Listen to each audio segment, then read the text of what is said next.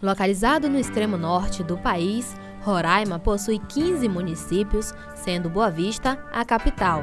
Segundo o Instituto Brasileiro de Geografia e Estatística, Roraima é o estado menos populoso do país, com pouco mais de 500 mil habitantes. A maior população indígena do Brasil se encontra em Roraima e é composta por nove etnias em 32 terras indígenas.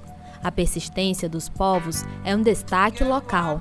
A acadêmica indígena do curso de Comunicação Social, Ariane Lima, fala das organizações. O estado de Roraima ele é o, o estado com maior população indígena de todo o país, né?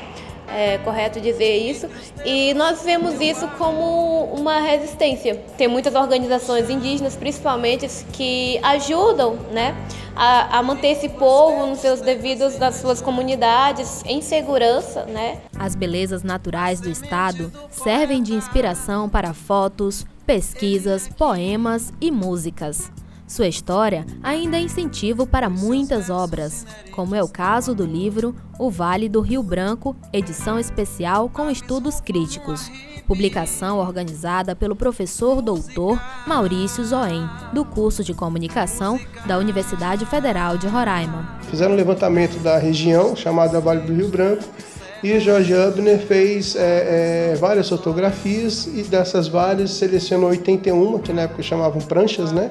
81 pranchas para compor esse livro. O livro chamou, na época, o álbum Vale do Rio Branco. O nosso trabalho é inspirado aqui, né? Terra do Caracaranã,